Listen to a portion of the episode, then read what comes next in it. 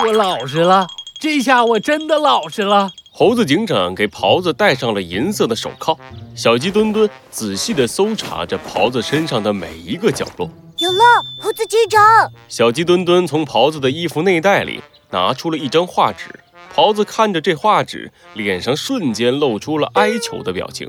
抓我可以，我违法了，我认罪。只有这幅画，求求你，千万不要拿走。猴子警长打开了从狍子身上搜到的画纸。画上是一片下着雨的丛林，丛林里有一群狸猫和一群狒狒。这是，这是我妹妹的画，是我寻找家人最后的希望。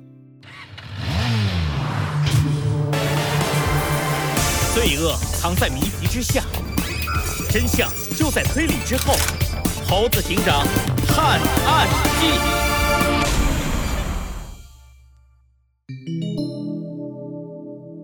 疾病之下，三，这是怎么回事？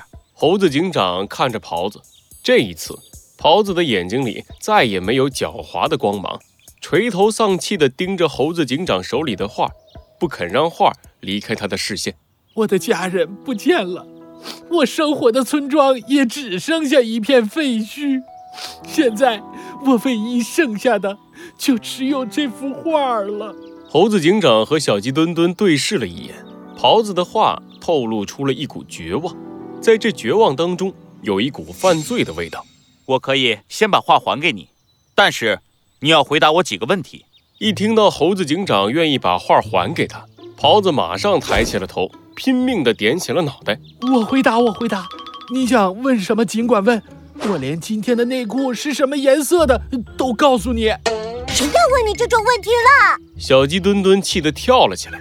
猴子警长瞪了袍子一眼，开口说道：“首先，我要弄清楚这个集市到底是做什么的。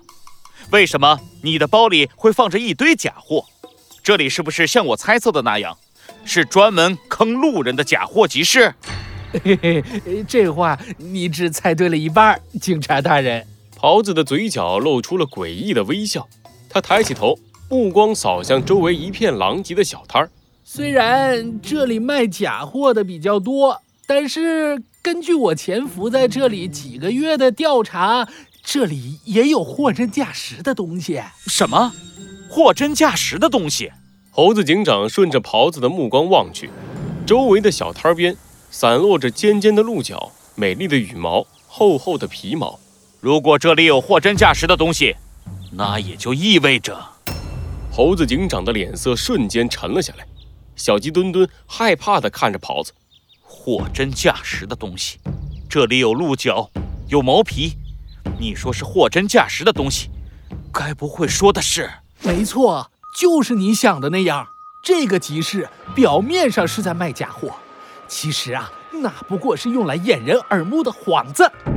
哎，你们这些生活在城市里的动物不会知道吧？在森林都市建立的文明社会之外，还存在着一些像我们这样不愿意进入都市的野生动物。我们生活在深山老林当中，就算失踪了，也不会有人发现。就因为这样，我们成为了那群偷猎者的目标。他们入侵我们的家园，把我们当作牟利的工具。愤怒的表情浮现在猴子警长的脸上，在整个森林。偷猎都是一种重罪，每一个地下黑市的出现，就意味着有不知道多少野生动物受到折磨。那你呢？你出现在这里又是为什么？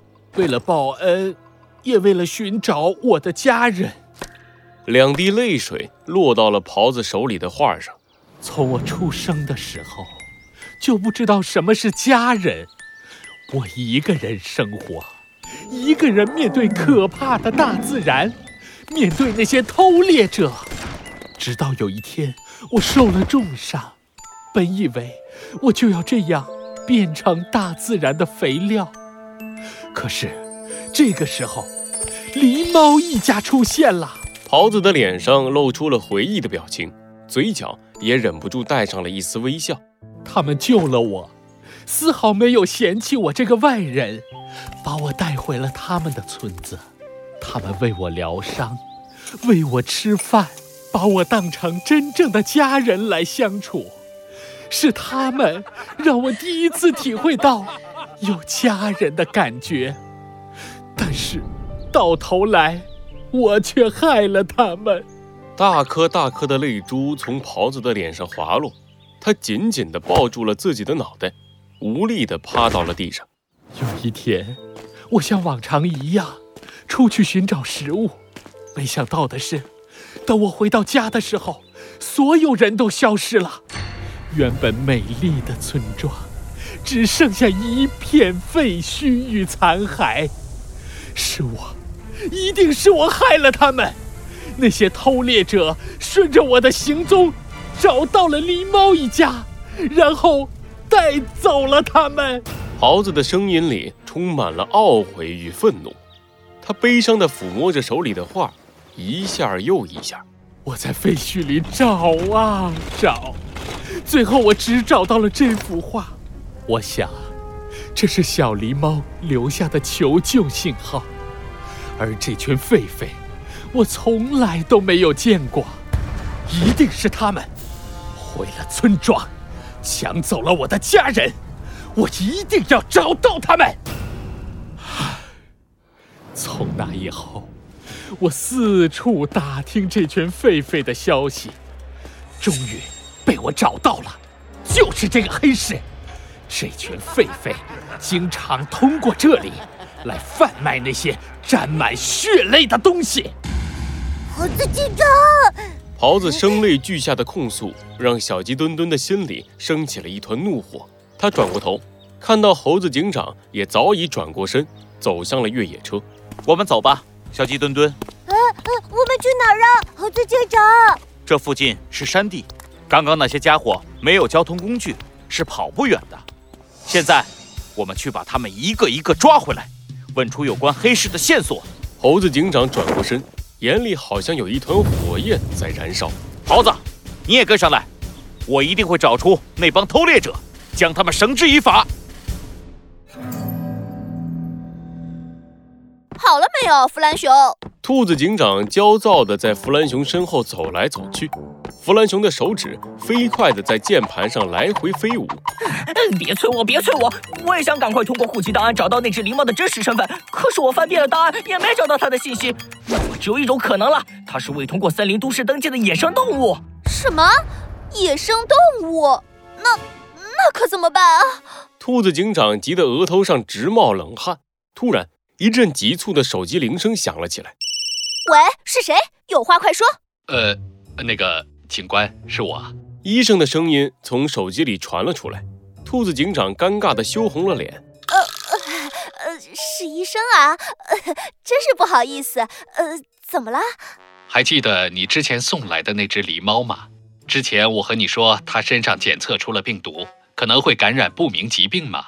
但是后来我发现事情不是这样的。怎么了，医生？他现在怎么样？到底是怎么回事？哎呀，医生，你别绕圈子了，快告诉我吧。首先，他没事，发热只是因为长期的营养不良，再加上劳累过度导致的。其次，我们发现他可能不是病毒的感染者，而是造成这次森林都市不明疾病的根源。什么？兔子警长吓得手上一抖，把手里的手机丢了出去。还好弗兰熊眼疾手快，一把接过手机，放到了自己的耳边。喂，医生，你刚刚说那只狸猫可能是造成不明疾病的根源？呃，你是谁？对，那只狸猫的身体里存在大量的病毒，可是它只是单纯的发热，看起来不像是得了不明疾病，所以我们推测它的身上。很可能一开始就携带了这种病毒，病毒对他来说是无害的，但是其他动物在和它接触的过程中，病毒从它的身上进入到了别的动物的体内。病毒虽然对狸猫是无害的，但是对于其他动物却是有害的，因此直接接触相互感染，导致了这次不明疾病的爆发。接触疾病。哈，我明白了，可以这样。弗兰熊兴奋地跳了起来，抱着手机叭叭叭的亲了好几口。哎，我还有事没说完呢，多亏你们警察呃，多谢你。我明白了一下，我们你去忙吧，我挂了啊，拜拜。弗兰熊，你那么快挂电话干嘛？你明白什么了？嘿嘿，小兔，我明白怎么找出那群狒狒和狸猫的家人了。真的吗？怎么找？嘿 嘿很简单，刚才医生说，这次疾病爆发的原因是因为其他动物接触了狸猫，让狸猫身上的病毒进入了它们的身体。按照医生的说法，病毒对狸猫没有影响。那么，那么最早一批进入医院的患者，就是最早接触到狸猫一家的人，他们很有可能就是毁掉狸猫一家的凶手。兔子警长说出了正确答案。弗兰熊得意的点了点头，双手飞快的在键盘上操作了起来。嗯没错，只要找到那群狒狒，相信距离找到小狸猫一家也就不远了。让我来看看，嗯有了入院名单，果然有好多狒狒在病毒刚爆发的时候就住进了医院。哎，小兔，你的分析是正确的。咦，这是怎么了，弗兰熊？